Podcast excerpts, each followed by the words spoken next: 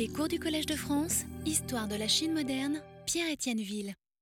Donc, j'avais consacré les dernières séances d'abord, enfin les précédentes séances depuis le début, d'abord à une vue d'ensemble des événements de la transition euh, Ming-Qing, donc euh, entre l'avènement de l'empereur Chongzhen en 1628, en courant de 1627 plus précisément, et la pacification finale des marches de l'Empire par les Qing au début des années 1680, et en passant bien sûr par la chute des Ming en 1644 et la conquête mandchoue dans les années suivantes. Donc ça, c'est le cadre chronologique que j'avais, que j'avais rappelé au début. Et ensuite, euh, euh, j'avais rappelé non seulement les événements, mais aussi les problèmes d'interprétation qu'ils soulèvent. Et puis, donc, ces deux dernières semaines, j'ai présenté deux témoignages concernant ce qu'on est convenu d'appeler l'interrègne Shun, c'est-à-dire ces quelques semaines entre la fin d'avril et le début de juin 1644, pendant lesquelles Pékin et euh, une partie de la Chine du Nord ont été aux mains du régime très éphémère des, des Shun, donc fondé par le rebelle Li Zicheng au début de cette même année. Ces deux textes que j'ai présentés donc euh, il y a huit jours et il y a quinze jours n'offrent pas de révélations fracassantes sur la, ce que j'appelle toujours la grande histoire, bien sûr, même s'ils sont bourrés de détails intéressants. Mais ils proposent, il me semble, une vue assez inhabituelle de la situation chaotique qui a régné pendant cette courte période, aussi bien à Pékin même, et ça c'était dans le Yubianji euh, il y a 15 jours, que dans la région du Grand Canal au sud de Pékin et jusqu'au Shandong, euh, dans le cas du Tsangzhou Tishu dont j'ai parlé la dernière fois. Pourquoi une vue euh, inhabituelle? Eh bien parce que les choses y sont considérées au ras du terrain, si l'on peut dire, par des témoins ballottés par des événements sur lesquels ils n'ont aucune prise, mais par des témoins qui sont en même temps des observateurs suffisamment lucides et suffisamment bien connectés et suffisamment critiques euh, pour avoir une appréhension, disons, intelligente et instructive de la situation. Il m'a semblé valoir la peine de passer un peu de temps sur ces deux textes, parce que de tels témoignages sont extrêmement rares pour ce qui concerne la Terragne Shun et la Chine du Nord, et que ces deux-là, en tout cas, personne ne les a étudiés pour eux-mêmes. Et comme je le disais à la fin de mon dernier cours, les textes à la première personne sont en revanche très nombreux euh, dès lors qu'on s'intéresse à ce qui s'est passé au sud du Yangtze, euh, aux différents régimes des Ming du Sud, à la conquête mandchoue, euh, à la résistance contre les Qing, etc. etc. Et c'est donc de cela que je vais parler à partir de maintenant. Je suis bien obligé, bien sûr, de me limiter pendant les quelques heures dont je dispose à, à une sélection très modeste de sources. Mais je crois que les sources que j'ai choisies sont chacune dans son genre extrêmement instructives euh, sur les aspects de cette histoire qui m'intéressent, c'est-à-dire, comme je l'ai déjà expliqué, sur les façons très contrastées dont les gens ordinaires, et quand je dis gens ordinaires, ce sont des gens ordinaires dans toutes les couches de la société, euh, dont ces gens ont réagi aux événements dramatiques qui se sont bousculés pendant ces quelques années, comment et pourquoi ils ont résisté, ou alors ont collaboré lorsqu'il était encore possible de faire le choix, ou simplement comment ils se sont adaptés, etc. etc. Autant de choses qu'on peut essayer de comprendre et de reconstruire en scrutant ces témoignages et ces documents euh, autobiographiques euh, dont la liberté de ton, comme je l'ai déjà maintes fois souligné, est une des caractéristiques importantes de la période en question. Le thème que je voudrais aborder en premier et auquel je vais consacrer pas mal de temps aujourd'hui, c'est la circulation de l'information. La circulation de l'information. Pourquoi cela? Eh bien, parce que les personnes auxquelles nous nous intéressons ne réagissent pas seulement aux événements qui les affectent directement, aux événements qu'elles subissent euh, ou auxquels elles participent ou dont elles sont directement témoins, elles réagissent également aux informations relatives à des événements qui se produisent ailleurs et parfois très loin, euh, mais qui sont susceptibles de les affecter un jour ou un autre. Dans mon cours de l'année dernière, par exemple, j'avais parlé à plusieurs reprises de la façon dont les, auteurs que je citais, qui étaient tous des résidents du Tiangnan, et en particulier, euh, enfin essentiellement de la région de Suzhou et Songjiang, donc les deux grandes préfectures euh, à l'est du Tiangnan, que vous voyez bien en évidence sur la carte, Donc, comment ces gens commentaient les informations relatives aux incursions mandchoues en Chine du Nord pendant les dernières années des Ming et à l'avance des armées rebelles en Chine centrale?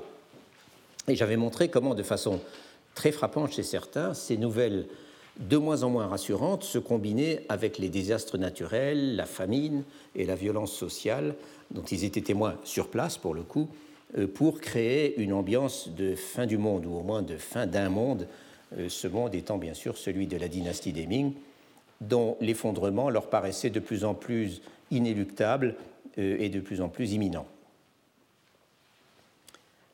Avant l'arrivée du télégraphe en Chine, à la fin du XIXe siècle, la circulation des nouvelles était soumise à des délais incompressibles en fonction bien sûr de la distance.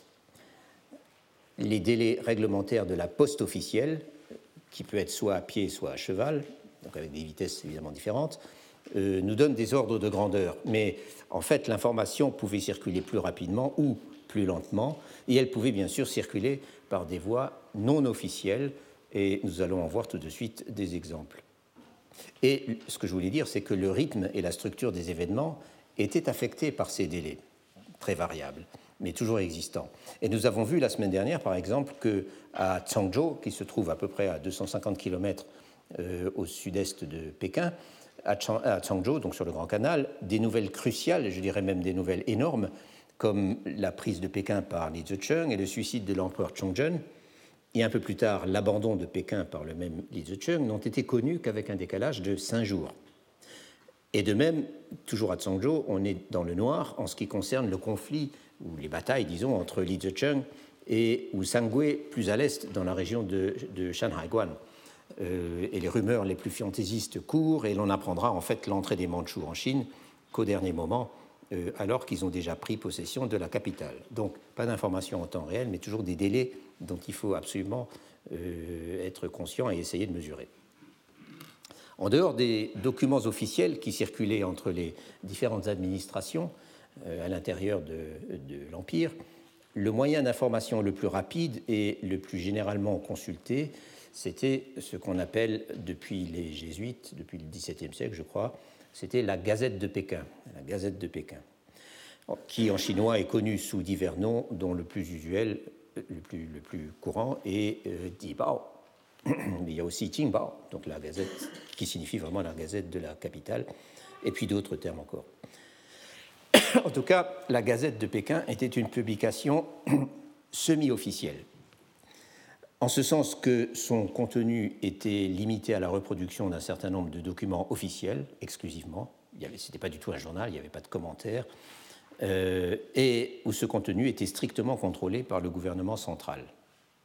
Mais ces documents étaient recopiés à la main, en général, en multiples exemplaires, parfois très sommairement imprimés, avec des caractères mobiles en, bois de poirier qui étaient, ça, donnait des, des tas de pâtés, c'était très moche. Il en existe encore quelques-uns.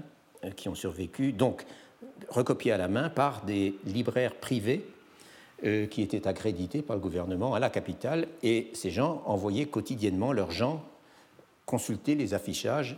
Euh, en fait, c'était au Sensora qu'on pouvait consulter ces affichages des documents autorisés pour la publication. Et les exemplaires étaient ensuite, des exemplaires de la Gazette, donc, confectionnés par ces libraires, étaient expédiés aux gouvernements provinciaux en utilisant les services de la poste officielle. Et dans les provinces, on en faisait des copies plus ou moins officielles euh, qui circulaient largement pour le coup parmi les fonctionnaires et les lettrés, euh, sans parler des représentations diplomatiques et de la presse anglophone au XIXe siècle, euh, qui étaient toutes abonnées. Mais encore une fois, toute cette distribution était commerciale, ce n'était pas le gouvernement qui s'en chargeait. Or, en période de trouble, la circulation de la Gazette de Pékin pouvait être sérieusement compromise, et bien sûr, quand la capitale tombait aux mains d'un ennemi, euh, elle cessait complètement de disparaître, de paraître. Et c'est évidemment ce qui se passe en 1644, lorsque Li Zicheng s'empare de Pékin. Euh, et on peut voir que moins de deux mois plus tard, le gouvernement qui s'est reformé à Nankin, au sud, euh, fera circuler sa propre gazette. Dès lors que, que la gazette, donc ce journal semi-officiel, euh, ne fonctionne plus, l'information, et surtout son, système de transmission, l'information est obligée de circuler par d'autres voies d'autres voies qui ont toujours existé, bien sûr. Elle est transmise à partir de là par des voyageurs, par des marchands, etc. Elle est transmise aussi par des correspondances privées, hein, portées par des courriers privés également. Typiquement, par exemple, par les serviteurs des gens importants qui avaient leur résidence euh, en province, mais qui étaient en fonction à la capitale. Donc ils faisaient circuler toute une correspondance entre leur famille et puis leur, leur bureau, enfin, là où ils étaient en poste. Euh, et elle circule aussi de proche en proche et par oui-dire. C'est bien ce qui se passe pendant toute la période où la Chine euh, est coupée en deux, pour simplifier, après la chute de la capitale du Nord. Et la première, chose peut, question qu'on peut se poser, c'est quand et comment est parvenue au Tiangnan la nouvelle traumatisante de cet événement, euh, et c'est-à-dire de la chute de la capitale et du suicide de l'empereur régnant. Un certain nombre d'autobiographies, de journaux et de chroniques à la première personne nous disent quand leurs auteurs l'ont apprise. Et je vais y revenir pour parler de la façon dont ils y ont réagi. Mais par-delà ces témoignages individuels, il n'est pas inintéressant d'analyser la façon dont l'information euh, s'est répandue euh, au sud du Yangtze, l'information sur ces événements. Et c'est ce qu'a fait, une historienne japonaise, euh, Kishimoto Mio, que j'ai déjà eu l'occasion de citer plusieurs fois par le passé, car on lui doit beaucoup de travaux vraiment très neuf euh, sur l'histoire sociale, en particulier de la transition entre les Ming et les Qing. Et donc, dans un article dont je vous ai donné la, référence détaillée euh, le, euh, sur la feuille, dans un article repris dans son ouvrage, donc c'est un recueil d'articles en fait révisé, consacré à ce sujet, donc l'histoire sociale de la transition Ming-Qing au Tiangnan, un ouvrage qui est paru en 1999 euh, Kishimoto s'efforce de suivre à la trace, à travers toutes sortes de sources, la progression de la nouvelle de la chute de Pékin, depuis Pékin et jusqu'aux préfectures du Tiangnan. Et non seulement la progression, mais aussi l'impact qu'elle a eu sur place. Et c'est un article que je trouve extrêmement ingénieux et bien mené. Et comme toujours chez cet auteur, c'est un article qui s'appuie sur un ensemble de sources remarquablement complet et puis surtout remarquablement varié. Euh, je suis moi-même un grand amateur de sources sortant de l'ordinaire, comme, vous avez pu le constater, mais je ne crois pas qu'aucun des textes dont je me suis servi pour mes propres recherches, euh, je veux dire avant d'avoir connaissance des travaux de Mme Kishimoto sur ce sujet en tout cas, euh, et c'est assez récent, je, les ai lus assez récemment, je ne crois pas qu'aucun des textes dont je me suis servi lui ait échappé. J'espère toujours voir le texte que j'ai trouvé mais qu'elle n'a pas trouvé, mais pour le moment non. ce que je m'apprête à dire sur la question de la diffusion au Tiangnan euh, des informations sur la chute de Pékin s'inspire donc beaucoup de cette étude de Kishimoto Mio, mais je ne fais pas que la résumer, loin de là. D'abord, je crois que la relecture critique des sources est toujours instructive, surtout lorsque ce sont des sources aussi riches et aussi originales euh, que celles que je cite euh, depuis déjà trois ans. Et surtout, je trouve intéressant d'en citer peut-être un peu moins, en tout cas aujourd'hui, mais de les citer plus en longueur et de, les exploiter plus à fond. D'essayer en quelque sorte de les faire vivre, ces sources, plutôt que de les utiliser euh, comme un répertoire de données dans lequel on puise euh, pour construire un argument. Quoi qu'il en soit, Kishimoto met bien en valeur le fait que, dans certains cas, l'information sur les événements survenus au Nord, qui n'avait encore que la forme de rumeur, semblait dans un premier temps difficile à croire pour ceux qui en avaient vent, et qu'il fallait que des sources regardées comme plus fiables euh, la confirment pour qu'on finisse par s'en persuader. C'est d'ailleurs exactement ce que dit l'auteur du Tijun Tiwenlu, cette chronique centrée sur Suzhou à la fin des Ming et au début des Qing, que j'ai déjà mentionné il y a 15 jours et surtout que j'avais beaucoup utilisé l'année dernière. Et je cite donc euh, cette, ce passage du Tijun, enfin cette phrase du Tijun Tiwenlu cette rumeur, donc sur la chute de Pékin, cela faisait un mois qu'elle circulait dans notre préfecture. Mais comme il semblait contraire à l'entendement que cela pût être arrivé, Ilis ou Piou, si on réfléchit, c'est impossible. Littéralement. Comme il semblait contraire à l'entendement que cela pût être arrivé, on osait y accorder foi sur le champ. Mais ensuite, on a progressivement réalisé que la terrible nouvelle, et là il emploie le mot Xiongwen, qui est un mot assez banal pour décrire la mort de l'empereur, que la terrible nouvelle était vraie. Fin de citation. Mais on n'attendait pas toujours la confirmation, bien sûr, et une simple rumeur suffisait souvent à mettre la population en ébullition et à entraîner des conséquences imprévisibles dont je parlerai plus tard. En tout cas, en tout cas le parcours de l'information, quelle qu'en fût la fiabilité, était loin d'être toujours linéaire. Dans le cas présent, par exemple, on peut voir qu'elle se diffusait à droite et à gauche à partir des routes les plus fréquentées entre le nord et le sud, c'est-à-dire le Grand Canal, donc la route le plus à l'est, et puis les principales routes postales qui rayonnaient depuis Pékin. Et que euh, donc elle se diffusait et qu'elle était susceptible aussi d'emprunter des voies multiples. Je veux dire aussi bien des voies multiples, aussi bien euh, en, considérant son parcours géographique, enfin le, tracé, disons, que suivait sur le terrain l'information, que les personnes ou les médias qui la faisaient circuler. Cela étant, il va de soi que les sources dont nous disposons ne permettent que de saisir un certain nombre de points isolés dans ce parcours de l'information. Des points qu'on peut essayer, bien sûr, de relier entre eux, euh, c'est ce qu'a fait Kishimoto, même sur une carte, euh, mais qui sont loin de tout résumer. en tout cas, Kishimoto commence euh, par le passage du Tsangjo Tishu, que j'avais mentionné la semaine dernière, dans lequel on voit le magistrat de Tsangjo, donc, qui était donc la première étape, qui est la première étape euh, documentée de ce parcours de l'information sur la, mort de l'empereur, euh, euh, sur le trajet du Grand Canal, donc où on voit le magistrat, de Zhangzhou annoncer à, à, Chang la prise de Pékin par Li Zicheng. Mais pas encore à ce moment-là celle du suicide de l'empereur, car à Pékin même, on ne l'a connu que cette nouvelle, enfin, on a été informé de ce suicide que avec deux ou trois jours de retard. Et, soit dit en passant, Kishimoto est le seul auteur que j'ai rencontré pour le moment qui cite le Tsangjo Tishu. Euh, mais elle se trompe en disant que Chen Zhengkui arrivait de Nankin, alors qu'en fait il se dirigeait vers Nankin. Au Tiangnan, la rumeur, puis l'information confirmée, semble s'être répandue dans l'espace d'à peu près un mois, euh, entre le début du quatrième mois lunaire et le début du cinquième mois lunaire, c'est-à-dire en gros entre la première semaine de mai 1644 euh, et la première semaine de juin. Euh, je dis à peu près parce que les dates que cite Kishimoto ne sont pas toujours absolument sûres, comme elle le remarque elle-même, et en outre, on en rencontre d'autres dans des textes dont elle ne s'est pas servie, qu'elle connaît, mais dont elle ne s'est pas servie dans cet article particulier.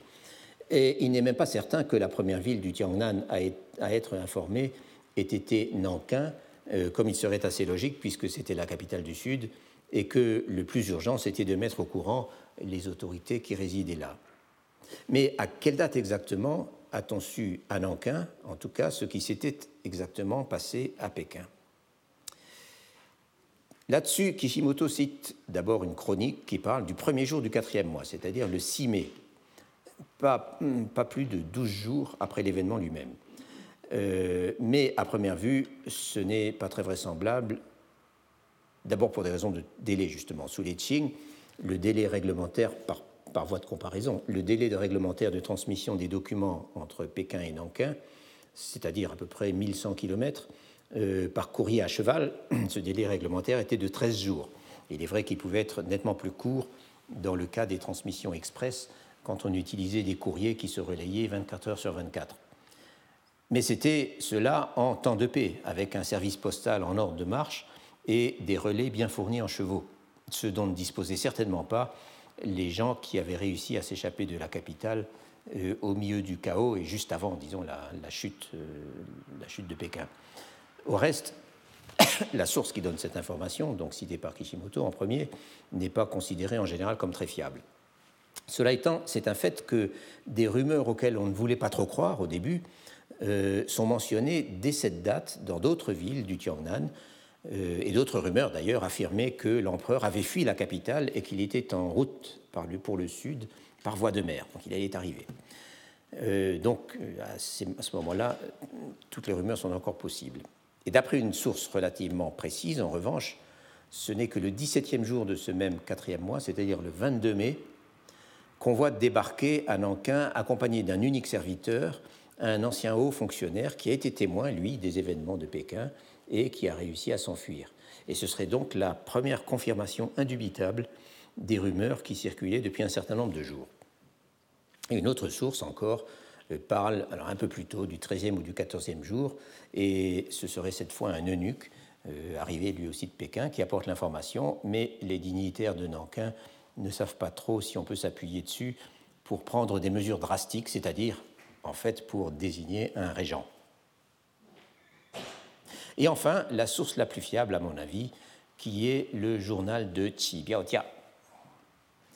J'ai dit un mot l'an passé de Qi Biaotia, de cette personnalité extrêmement importante et très remarquable, il faut dire, euh, et très admirée à l'époque, euh, de la fin des Ming.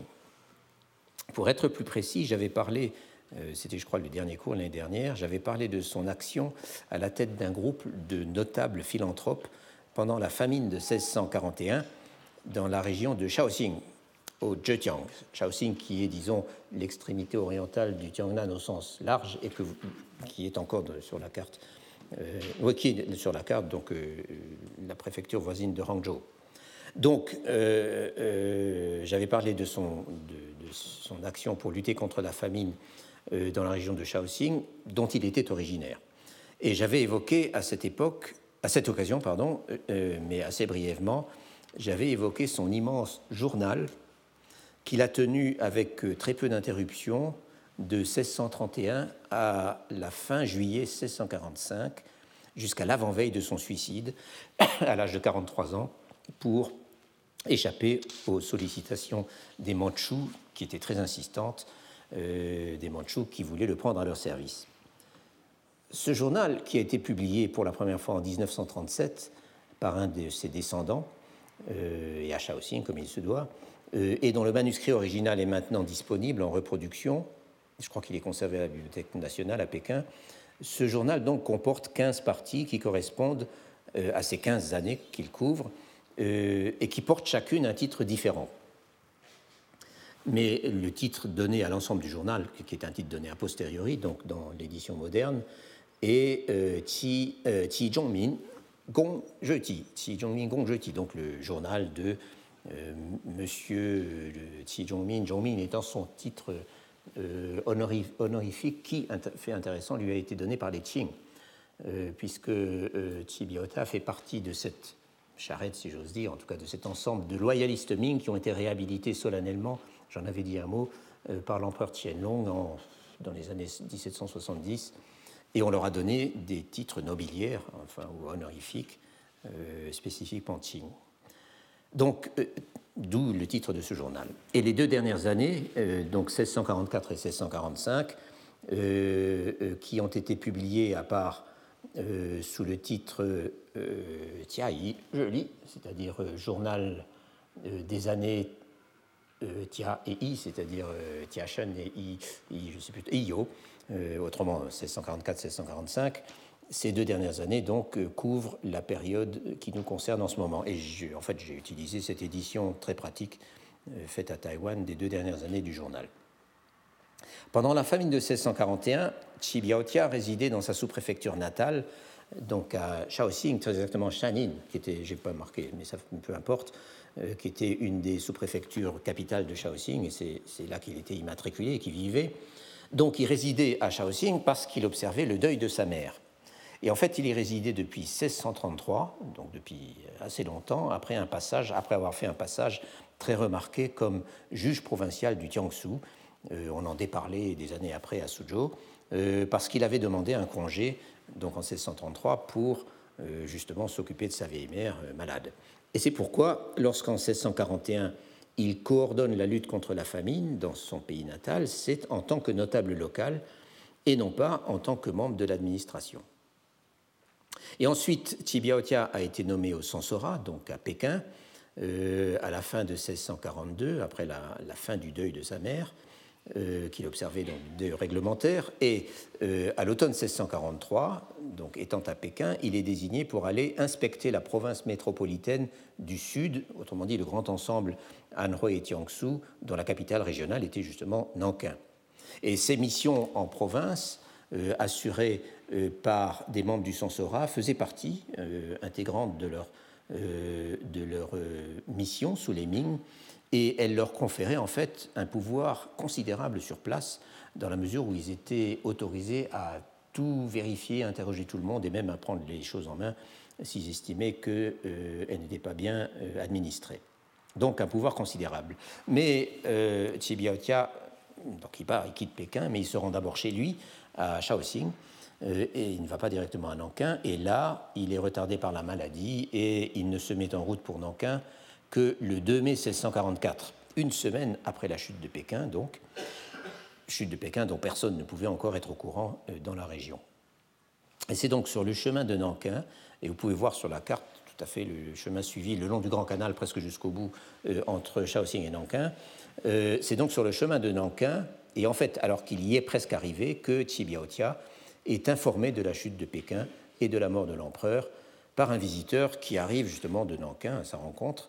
Et ceci se passe le 27 du quatrième mois, autrement dit le 1er juin 1644. Et ce visiteur lui dit qu'à Nankin, en fait, on le savait depuis six jours. Et il ressort de tout cela, pour y revenir, que cette terrible nouvelle a été considérée comme un fait établi dans la capitale du Sud, quelque part entre le 20 et le 25 mai 1644, donc un peu plus de trois semaines après l'événement lui-même. Mais encore une fois, il y avait des rumeurs qui, qui, couraient depuis un certain temps. Et là, on peut se demander de nouveau comment se diffusaient ces rumeurs, euh, même non vérifiées, puisque la poste officielle euh, avait complètement cessé de fonctionner. et c'est à vrai dire assez insaisissable. Certaines sources parlent de fonctionnaires, d'eunuques, de serviteurs euh, ou d'autres personnages qui ont réussi à s'échapper de Pékin et qui ont parcouru tout le chemin jusqu'à Nankin, et j'en ai mentionné deux exemples tout à l'heure. Mais il est manifeste que, dans bon nombre de cas, les informations passaient plutôt de bouche à oreille le long des routes et des rivières, qu'elles étaient portées par un personnage, euh, par une personne sur un segment du trajet avant d'être repassées à une autre personne, et ainsi de suite. Et inévitablement, euh, les informations perdaient en précision pendant le processus, ou alors, encore plus typiquement, elles s'enrichissaient de détails euh, indus, et qu'elles devenaient donc des rumeurs. Et il faut bien avouer que la vitesse avec laquelle ces rumeurs circulaient, plus vite en fait que les informations vérifiables apportées par des témoins indiscutables, que cette vitesse ne laisse pas d'intriguer parfois. Mais je reviens euh, au journal de Tibiaotia. Et d'abord, c'est un peu une digression, mais qui est importante pour la suite, et d'abord pour préciser qu'il s'agit bien d'un véritable journal, au sens où pas un seul jour n'est omis, et même souvent le temps qu'il fait le matin est, noté, puis les changements du temps dans la journée, euh, et où Tsibiaotia y consigne absolument toutes ses activités. Non seulement ses activités officielles quand il en exerce, mais aussi ses déplacements, ses distractions, les aménagements qu'il apporte à ses domaines euh, lorsqu'il réside à Shaoxing, ses activités familiales, les innombrables personnes qu'il va voir ou qui passent lui rendre visite, vraiment innombrables, les innombrables lettres qu'il reçoit et qu'il expédie, euh, les événements dont il est informé, etc., etc. Et chaque entrée, donc les entrées euh, journalières, sont particulièrement longues et détaillées pendant ces périodes d'activité administrative ou alors d'activités civiques, comme pendant la campagne contre la famine dont j'avais parlé. Mais même quand il réside à Shaoxing et qu'il n'a pas d'activité publique, ses journées sont extrêmement remplies.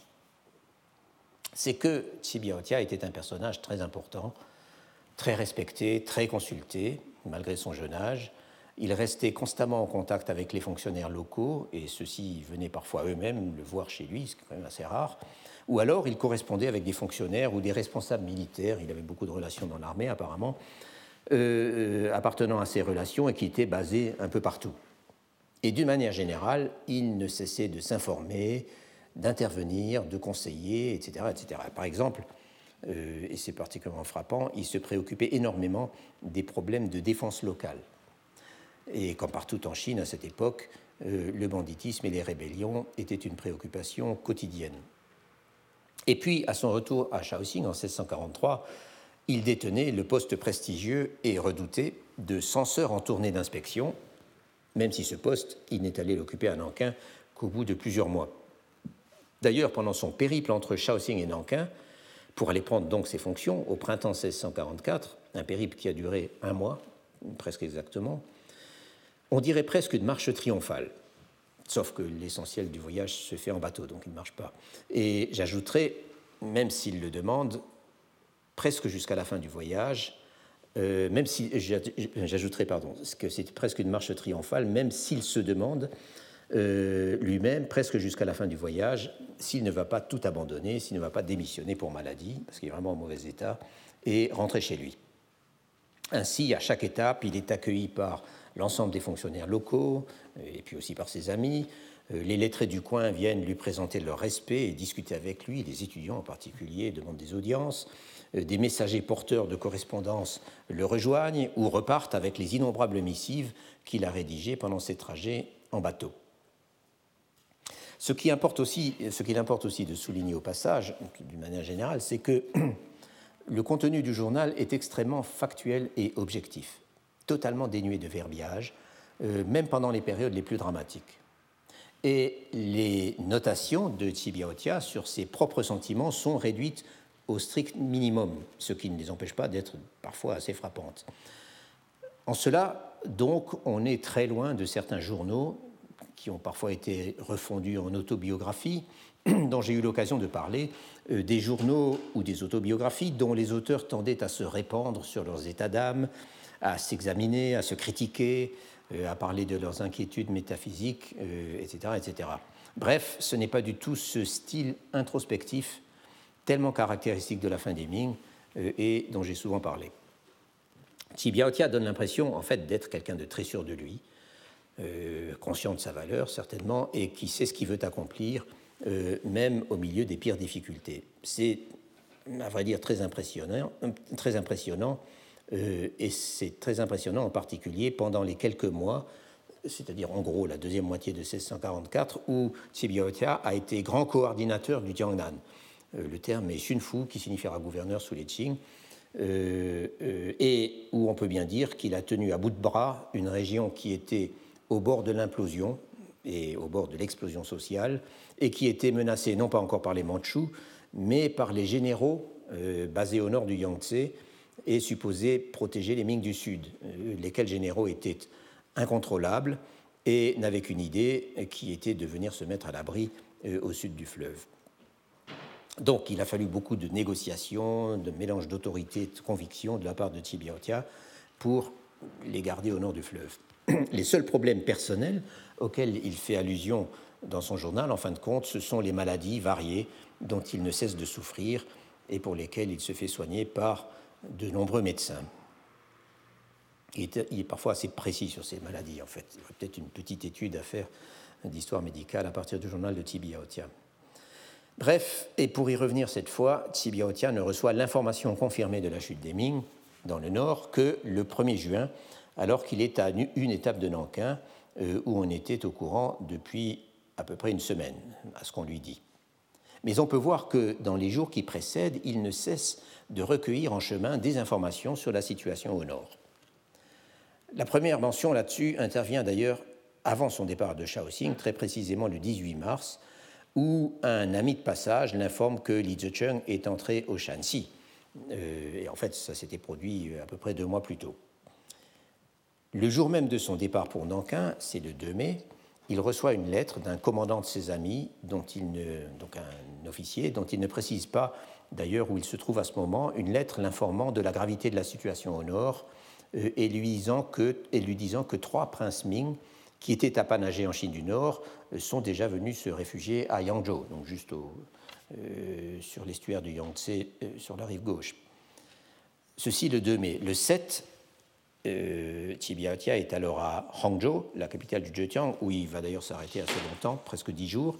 Le 7, il note que des visiteurs arrivent quotidiennement avec des nouvelles du front, qui sont le plus souvent des oui-dire. La capitale est en état de siège, tel général aurait été mis en déroute, tel autre se serait rendu, euh, les rebelles avanceraient le long de trois axes différents, etc., euh, etc.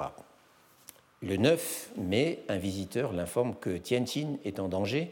Donc Tianjin, la grande garnison qui est entre Zhongzhou et Pékin, euh, dont j'avais indiqué la place sur le, au tableau la dernière fois. Donc l'informe que Tianjin est en danger et qu'on commence à parler à la cour de faire émigrer l'empereur et le gouvernement vers le sud. Le lendemain, une lettre qu'on lui montre affirme que les rebelles sont encore au Shanxi. Donc là, c'est de l'information un peu plus ancienne. Mais une autre lettre dont on lui parle le jour suivant, donc on est maintenant le 11 mai, évoque une audience impériale du 31 mars où les gens étaient dans tous leurs états. Ceci s'est également un peu dépassé. Et Tsibiaotia ajoute qu'on ne sait pas trop si la capitale est déjà encerclée. Un peu plus tard, le 14 mai, un autre correspondant, qui se trouve apparemment à Hangzhou, comme Tsibiaotia lui-même, euh, lui fait part dans une lettre d'une information parvenue de sa famille depuis Pékin, exposant que les rebelles ne, ne sont pas encore entrés dans le sud de la province métropolitaine, qu'un général dont certains annonçaient la reddition un peu avant ne s'est en fait pas rendu, et enfin que l'empereur a refusé les suggestions de ceux qui l'encourageaient à fuir au sud. Le 15, un fonctionnaire lui affirme que les armées de Wusangwe sont déjà venues à la rescousse, qu'on a repris le contrôle de la frontière nord et que les rebelles se replient sur le Shanxi. Autant de fausses bonnes nouvelles, évidemment. Et le même jour, le serviteur d'un ministre important de Pékin arrive, porteur d'une lettre, avec des nouvelles beaucoup moins rassurantes. Il a quitté, dit-il, la capitale le 14 avril, autrement dit 11 jours avant qu'elle ne tombe aux mains de Li Zicheng, et un mois avant qu'il n'ait réussi, donc ce, 15 mai, euh, à joindre Tsibiaotia. Et la lettre en question parle de la pression grandissante des rebelles et de la panique à Pékin. Les mauvaises nouvelles continuent les jours suivants. À présent, Tsibiaotia est parvenu à Suzhou. Le 19 mai, le responsable de la grande douane fluviale de euh, Hushuguan, qui est à côté de Suzhou, lui parle d'un serviteur qui serait arrivé depuis le Shandong, lequel serviteur mentionne la chute de plusieurs places importantes à proximité de Pékin et affirme que la capitale avait été investie, donc entourée par les rebelles, le 24 avril, donc la veille de la mort de l'empereur. Mais cela, il ne le mentionne pas. Le 21 mai, deux jours plus tard, Tsiebiotia reçoit la visite d'un lettré qui a, quitté, la capitale à une date non précisée et qui cite le témoignage de gens qui, eux, l'ont quitté le 23 avril, deux jours avant sa chute, donc, selon qui on rencontre des régiments Shun partout en chemin, donc au sud de Pékin. Et c'est un peu ce que nous avions vu avec Chen Zhengkui. Euh, puis, plus grand-chose pendant les jours suivants, à part un autre témoignage qu'on lui rapporte d'un officier qui a quitté Pékin, lui aussi le 23 avril, et qui dit que la ville n'était tout simplement pas défendue. À part aussi une autre rumeur selon laquelle les forces de Li Zicheng seraient déjà sur la rivière Huai, qu'elles n'ont en fait jamais atteinte, donc euh, entre le fleuve jaune et le Yangtze. Et puis, le 30 mai, un visiteur arrivant de Yangzhou euh, qui transmet des informations vieilles d'un mois selon lesquelles on a remporté des victoires et la capitale est encore en sécurité, même si d'autres villes plus au sud sont aux mains des rebelles. Mais deux jours plus tard, le 1er juin, donc, la terrible nouvelle qu'on lui apporte de Nankin, où elle était connue depuis quelques jours. J'espère que vous avez eu du mal à suivre tout cela, parce que ce que je voulais rendre sensible, justement, c'était la confusion euh, qui domine toute cette information que recevait Tsibiaotia pendant qu'il parcourait le Tiangnan entre Shaoxing et, et Nankin, et aussi les voies multiples que cette information empruntait. Témoins directs ou indirects, lettres arrivant d'un peu partout, directement reçues par Tibiaotia ou mentionnées par des visiteurs, euh, rumeurs invérifiables ou alors informations précises mais complètement dépassées, euh, etc. Et tout cela alors que l'empereur Chongzhen, comme je l'ai dit, était mort depuis une semaine au moment où Tibiaotia a quitté Shaoxing. À partir de sa confirmation, euh, la nouvelle de la perte de la capitale du Nord et du suicide de l'empereur Chongzhen s'est diffusée assez rapidement dans le Tiangnan, disons dans l'espace d'à peu près deux semaines. Mais comme le montre Mme euh, Madame Kishimoto, il y a nouvelles et nouvelles. Au début, au moins, les autorités ont pris soin de ne rien manifester publiquement, si bien que le gros de la, population n'a eu vent, ou plutôt confirmation, de la chute de la capitale que par la rumeur, justement. Euh, par des informations dont la source se trouvait probablement dans les correspondances que s'échangeaient les fonctionnaires et les lettrés qui étaient dans le coup, et dont le contenu filtrait inévitablement. Et d'ailleurs, dans certains endroits, comme à Suzhou, la rumeur, ou plutôt des rumeurs, avaient commencé de circuler avant même qu'on ne soit au courant à Nankin. La mort de l'empereur Chongzhen n'est devenue officielle, si l'on peut dire, que lorsque le prince Fu, autrement dit le régent, qui devait devenir l'empereur Hongguang une semaine plus tard, a promulgué un édit de deuil, donc euh, Jiao, un édit de deuil annonçant la nouvelle au pays. Et ceci, c'était le 8 juin 1644, et l'édit en question a encore mis un certain nombre de jours à se diffuser dans tout le Tiangnan, où, à cette date, tout le monde semble avoir été plus ou moins au courant de quelque chose, au moins, depuis un certain temps déjà. Pourquoi hésitait-on à publier une confirmation officielle? Comme on va le voir dans un instant, ce n'était pas simplement par crainte de plonger les populations dans le désespoir et de saper le moral du pays, même s'il s'agissait d'une nouvelle effectivement traumatisante. Il ne manque d'ailleurs pas de témoignages sur le choc ressenti sur le coup euh, par la plupart des gens, sur ce qu'on pourrait peut-être appeler un effet de deuil national, qui mérite que je m'y attarde peut-être euh, un petit instant. Ce choc, soit dit en passant, il est au moins une source qui nous le fait ressentir avec toute la fraîcheur de l'immédiateté, et cette source, c'est le Linienchi, la chronique des accès des années successives de Yao Tinglin, Autrement dit, ce texte qu'on ne, se lasse jamais de revisiter et qui devrait maintenant être bien connu de certains d'entre vous, puisque j'en ai parlé d'abondance ces deux dernières années. À ce moment de son autobiographie, en 1644, Yao Tingling était âgé de 16 ans euh, à l'occidental. Il vivait à Shanghai sous la supervision de son grand-oncle, qui était un ancien fonctionnaire très riche et très généreux, et il étudiait avec un précepteur en compagnie de quelques cousins, sans trop se fatiguer. Le cinquième jour du cinquième mois, c'est-à-dire 1644, c'est-à-dire le 9 juin, jour de la fête euh, Wu, dont il sera question, dont je dirai un mot plus loin, euh, le cinquième jour du cinquième mois, donc, Yao Tingling est en train de festoyer et de boire avec son grand-oncle. Ses deux oncles, ce sont tous les deux des lettrés, euh, les fils du grand-oncle, euh, ses cousins, donc qui étudient avec lui, et son précepteur. Le soleil brille, dit-il, et se reflète sur la vaisselle d'or. Et voilà que surgit soudain une de leurs relations, l'air complètement affolé, avec une petite gazette à la main, Xiaoba, dans laquelle il est annoncé que la capitale a été capturée par Li Zicheng et que l'empereur s'est donné la mort. En entendant cela, son grand-oncle est totalement stupéfait, ses deux oncles changent de couleur, on emballe à la hâte la vaisselle et les victuailles, et on commence immédiatement à se demander où on pourrait aller se mettre à l'abri. Dès le lendemain, la nouvelle est confirmée, cette fois-ci par une grande gazette, et en ville, les gens se la transmettent à grands cris. Le lendemain encore, on annonce que le prince fou a été désigné comme régent, etc. etc. J'évoquerai la suite du texte dans un instant. Et ce passage est intéressant dans ses détails, à commencer par ce fait qu'à Shanghai, apparemment, à la date du 9 juin, on n'avait aucune notion, même des gens vraiment bien informés, comme euh, le grand-oncle de Yao Tingling et sa famille, on n'avait aucune notion de la mort de l'empereur, alors que l'information était connue depuis plusieurs jours euh, dans les préfectures voisines, ou au moins courait depuis plusieurs jours dans les préfectures voisines, et les distances ne sont pas, pas très grandes au Tiangnan.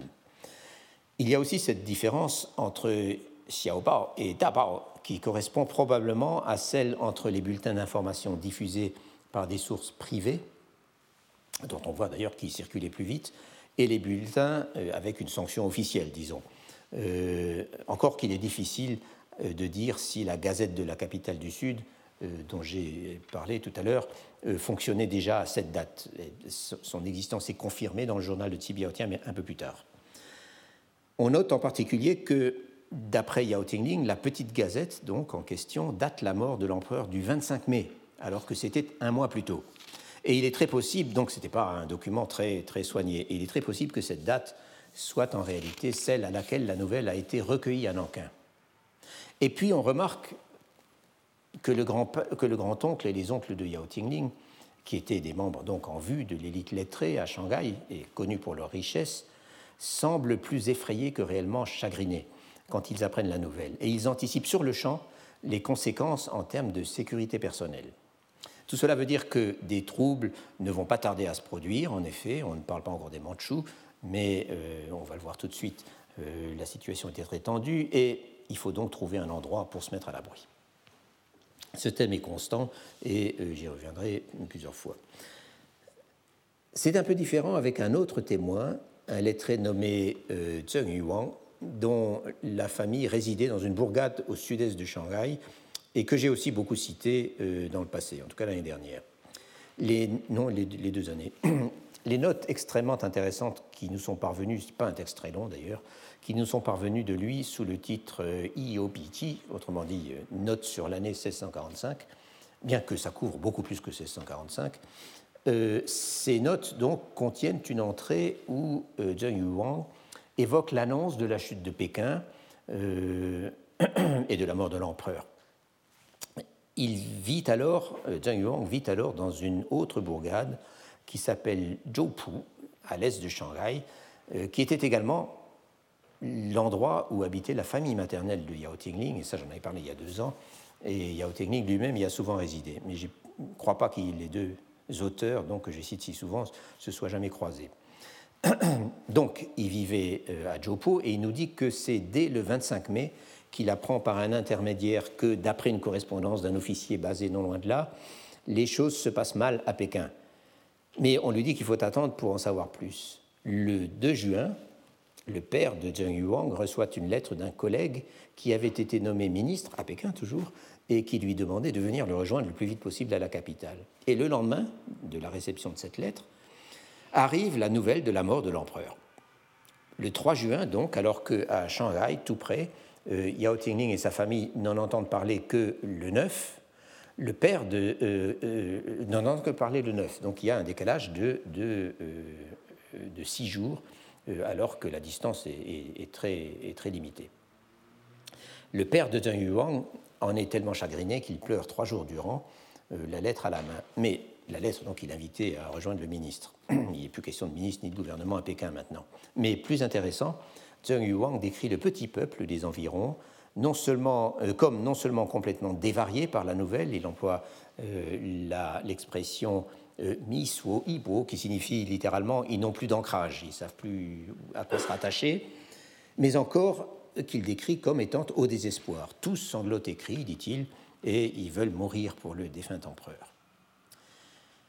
On rencontre d'autres mentions de cette sorte de deuil collectif, populaire même. Certes, l'expression de ce deuil prend parfois des formes conventionnelles, dont la plus classique, disons, est le rassemblement des lettrés locaux au temple de Confucius, lequel se trouve normalement dans l'école confucéenne de la sous-préfecture ou de la préfecture, pour une séance de lamentation publique euh, qu'on peut supposer très bruyante, qui était supposée être très bruyante. Et c'est ce qu'on appelle le kumya, euh, c'est-à-dire aller se lamenter au temple au temple de Confucius. On n'allait d'ailleurs pas seulement se lamenter au temple pour déplorer la mort d'un empereur, et c'était vraiment le sens technique du terme kumya, ça pouvait aussi servir à des buts plus corporatistes ou des buts plus politiques. Et l'exemple classique, bien sûr, c'est l'affaire des lamentations au temple, c'est-à-dire le Kumyao-an, euh, en 1661, au moment du gros coup de bâton fiscal contre l'élite lettrée du Tiangnan, dont j'avais parlé assez en détail il y a deux ans, et qui coïncidait avec la mort de l'empereur Shunzhe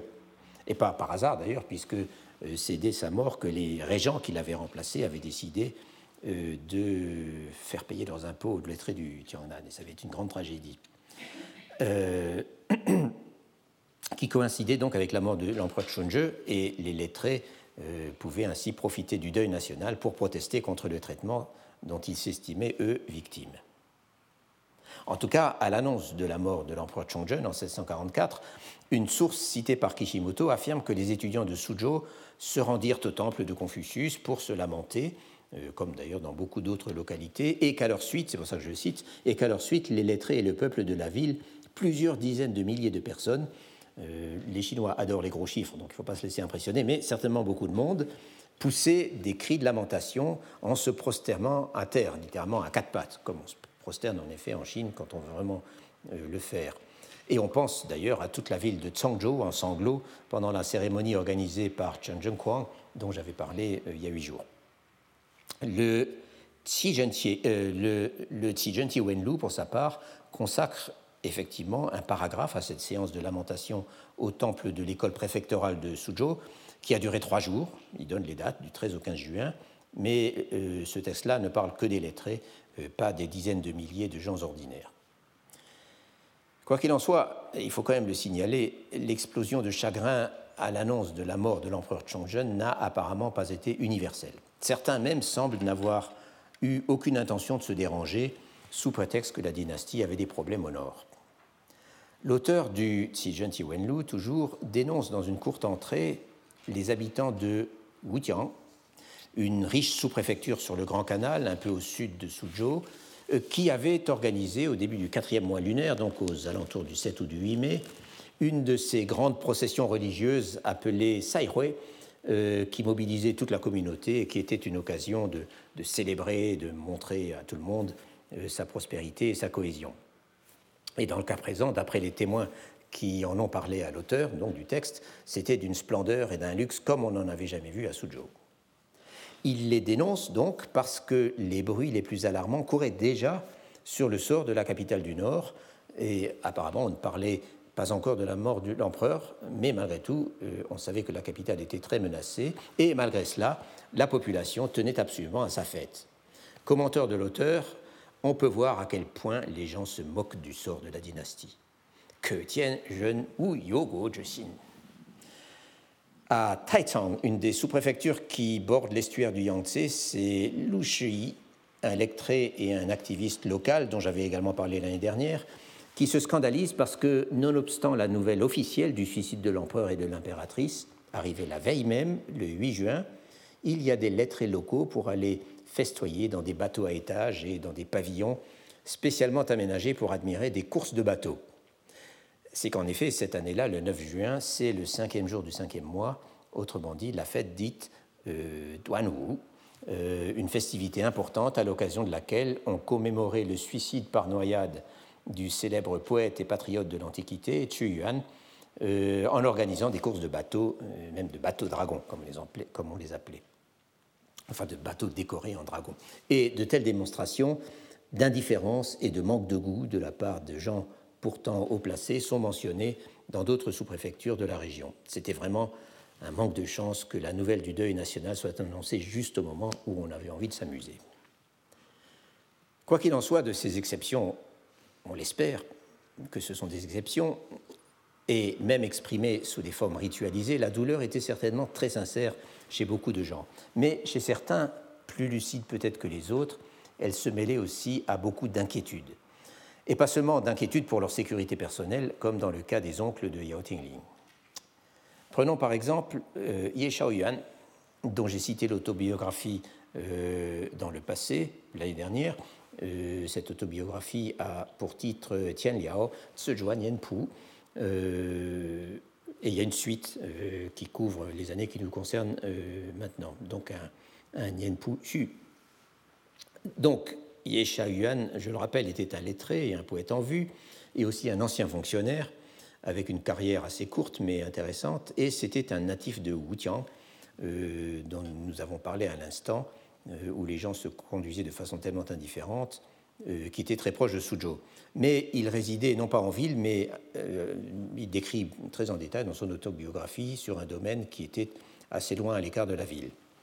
D'après son autobiographie, dans la suite de son autobiographie, euh, Ye Shaoyuan aurait appris la mort de Chongzhen, un événement dont il dit qu'il ne supporte même pas de le mentionner, au quatrième mois, mais que lui-même n'en avait été euh, informé par la visite d'un neveu que le premier jour du cinquième mois. Euh, et il décrit ainsi la façon dont, oui, qu'on aurait appris la mort de Chongzhen à Wutiang euh, au quatrième mois, mais que lui-même n'en avait été informé par la visite d'un neveu que le premier jour du cinquième mois, donc le 5 juin. Et il décrit ainsi la façon dont il réagit, je cite, Après avoir appris cela, j'ai été plongé dans le chagrin et des jours durant, mon cœur est resté agité tel un drapeau qui flotte au vent. Cette formule, le cœur agité comme un drapeau qui flotte au vent, c'est-à-dire ici, Yao Yao, Zhu Xuanjing, est en fait une citation. Euh, dans les moments de plus grande émotion, euh, c'est toujours des citations classiques qui sortent. Donc une citation, non pas d'un classique, mais qui sort, qui sort du Django Tzu, c'est-à-dire euh, de cet ouvrage qui raconte des stratagèmes et des discours de l'époque des royaumes combattants. Donc, non seulement le chagrin, mais aussi une grande incertitude, un sentiment de vide. Et c'est un peu ce que nous retrouvons avec Chi Biaotia. Chi Biaotia, qui, lui, exerçait des responsabilités autrement importantes que Ye Shaoyuan, euh, lequel n'était à ce moment qu'un notable local.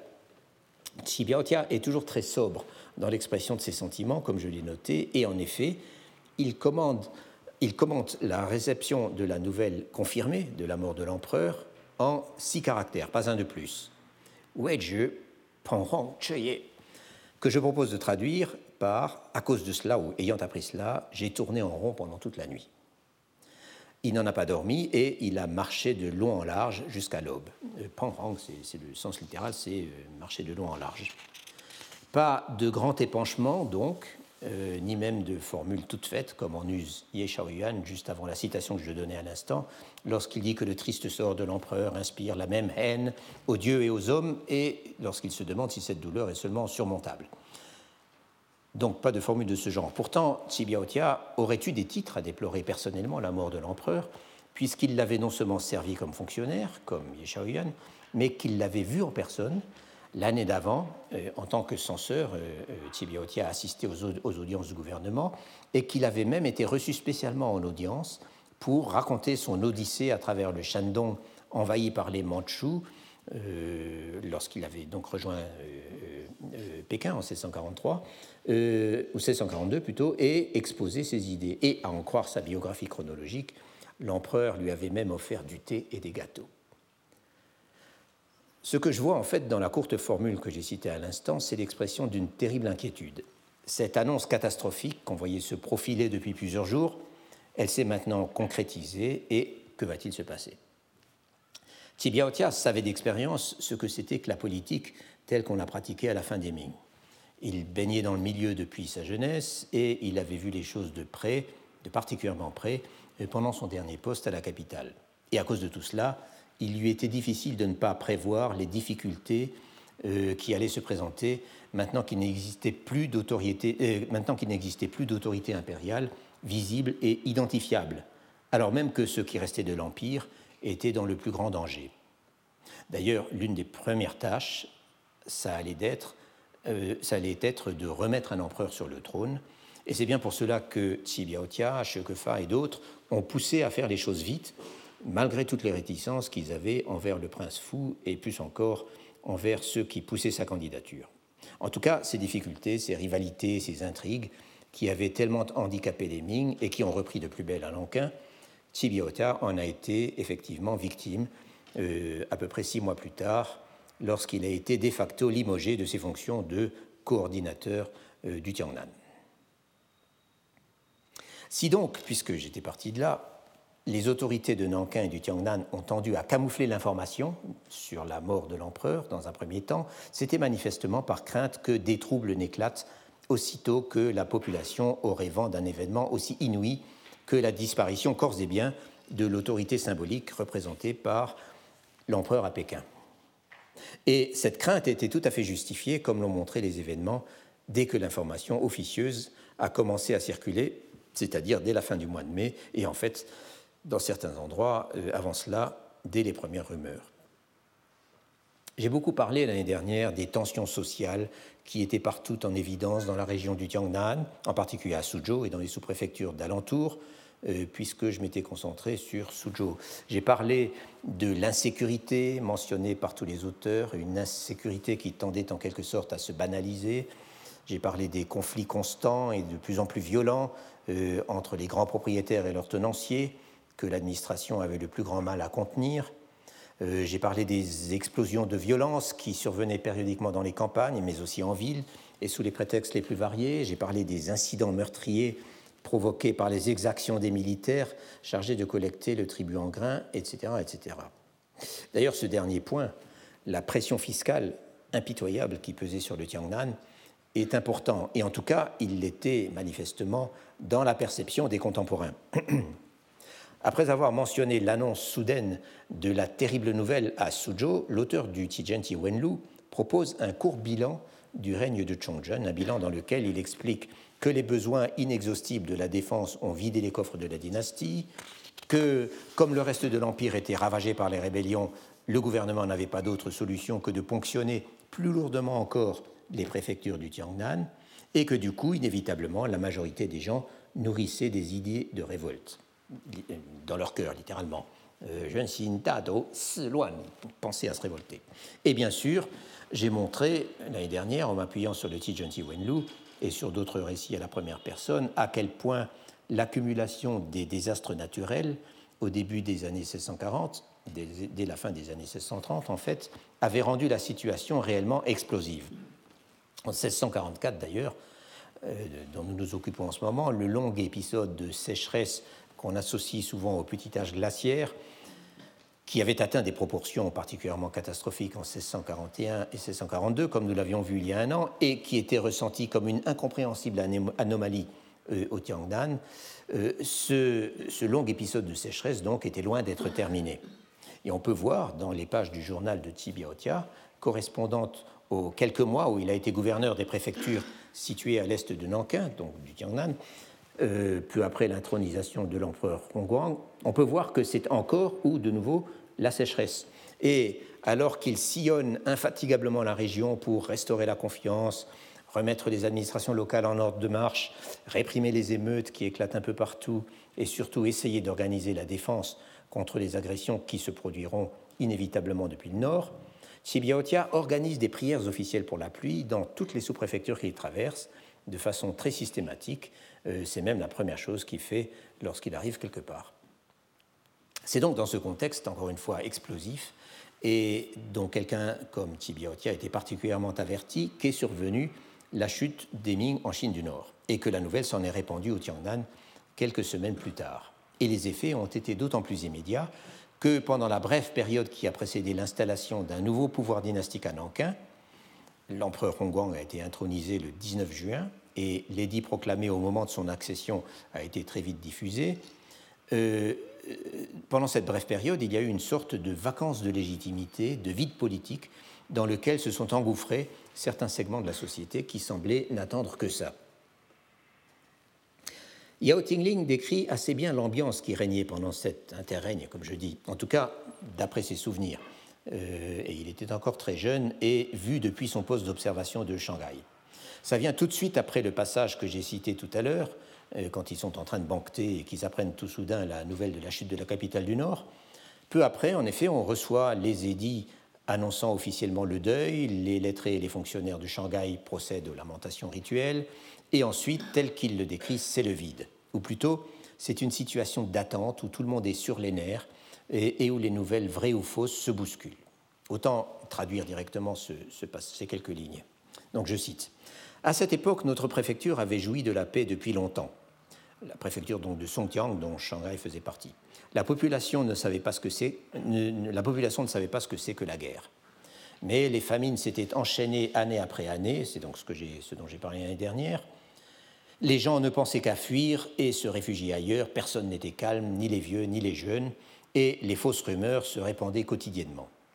Tout d'un coup, on rapporta que pendant la nuit, la ville était parcourue par des malins qui s'amusaient à semer le trouble, qui allaient partout en tapant sur des gonds ou des bambous.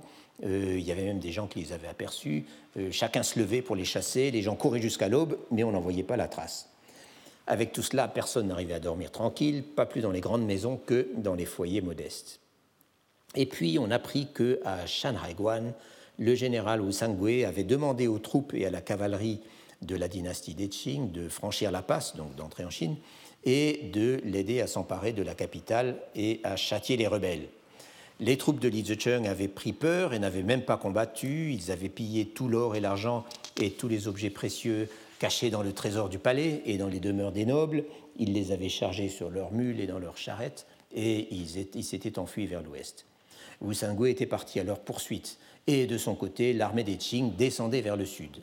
Et ensuite, on entendit dire que les forces des quatre généraux gardiens, c'est-à-dire les quatre seigneurs de la guerre euh, supposés protéger les Ming du Sud au nord du Yangtze, donc, auquel je faisais allusion, euh, euh, on entendit dire que les forces des quatre généraux gardiens n'avaient pas réussi à faire face à l'ennemi, donc au Mandchou, qu'ils étaient en déroute et qu'ils arrivaient par la mer pour nous piller. Il y avait constamment des fausses alertes au milieu de la nuit qui faisaient s'enfuir les gens dans la panique les grandes familles se mirent toutes à entraîner leurs gens en leur apprenant le maniement de la lance et du gourdin. Ils formaient des milices et stockaient des armes, ils tapaient sur des gongs et faisaient marcher leurs crécelles, ils montraient leur force et plastronnaient, c'était pour se protéger. Voilà donc un exemple de la prose inimitable de Yao Tinglin, qui est, il faut bien le dire, assez, assez éloigné de l'expression concise de Biaotia ou des phrases bien balancées de Ye Yuan. En revanche, on est relativement proche du style de narration euh, plutôt pédestre et des coq à l'âne du Tijen Wenlu, euh, sur lequel je reviendrai la semaine prochaine, car il décrit une ambiance du même genre, mais à l'échelle de la grande métropole de Suzhou. En tout cas, on a là tous les ingrédients d'une situation d'incertitude totale, de vide politique, de désir de fuite, de frayeur, alimentés par toutes sortes de rumeurs. Les Mandchous arrivent, les généraux gardiens arrivent.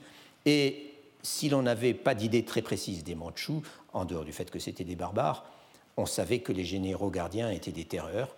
Euh, et comme je le disais, Tibiaotia ou Shokefa ont eu le plus grand mal à les contenir et que leurs troupes étaient notoirement indisciplinées. Et le grand mérite de Yao Tingling, comme de Zheng Yuang, cité tout à l'heure, et comme, de l'auteur du Ti Wenlu et de quelques chroniques euh, semblables, malgré leur côté parfois un peu désordonné, c'est de nous donner un feeling, je dirais, de la situation sur le terrain et parmi les gens ordinaires, euh, qu'on a beaucoup plus de mal à ressentir à la lecture de lettrés plus distingués, euh, même si ceux-ci ont aussi beaucoup d'informations à nous donner. Mais le Linianti ou le Ti Wenlu ne font pas que décrire une ambiance, bien sûr. Ils relatent une quantité d'incidents et d'événements. Et d'événements. Juste après le passage que je viens de citer, et en donnant une date postérieure de deux mois à l'annonce de la chute de Pékin, Yao Tingling rapporte un type de conflit qui s'est produit un peu partout au Tiangnan pendant cette même période, euh, de ce qu'on pourrait presque qualifier de non-gouvernement, euh, et un type de conflit sur lequel il est une des meilleures sources, et je veux parler des révoltes de dépendants ou des révoltes d'esclaves, euh, où l'on a soudain vu exploser l'un des liens sociaux qui dominaient les campagnes du Tiangnan. Je ne m'attarderai pas là-dessus la semaine prochaine parce que j'en avais parlé assez en détail il y a deux ans, euh, mais nous verrons qu'il y a eu beaucoup d'autres accès de violence pendant cette même période, impliquant toutes les couches de la société, et en fait jusque par-delà la conquête mandchoue quelques mois plus tard. Donc je parlerai de tout ça et de là je passerai aux événements de la conquête elle-même, ou plutôt euh, à la façon dont ils ont été vécus par les populations du Tiangnan et aux réactions très diverses qu'elle a provoquées. Et là, nous retrouverons la problématique de la résistance et de la collaboration euh, dont j'étais parti. Je vous remercie et je vous confirme donc qu'il n'y a pas cours la semaine prochaine mais que je reprends dans 15 jours. Et je voulais aussi dire que euh, je, dis souvent, comme je l'ai dit il y a un an, comme j'ai dit il y a deux ans, euh, pour ceux qui n'étaient pas là, je suis prêt à vous donner mes comptes rendus d'enseignement si ça vous intéresse. Donc des années précédentes, il suffit de me les demander. Hein. je peux en faire des, des photocopies où j'ai encore des tirés à part qui permettent donc d'avoir un peu la continuité de ce, de ce, de ce cours. Voilà. Retrouvez tous les contenus du Collège de France sur www.colège-2-france.fr.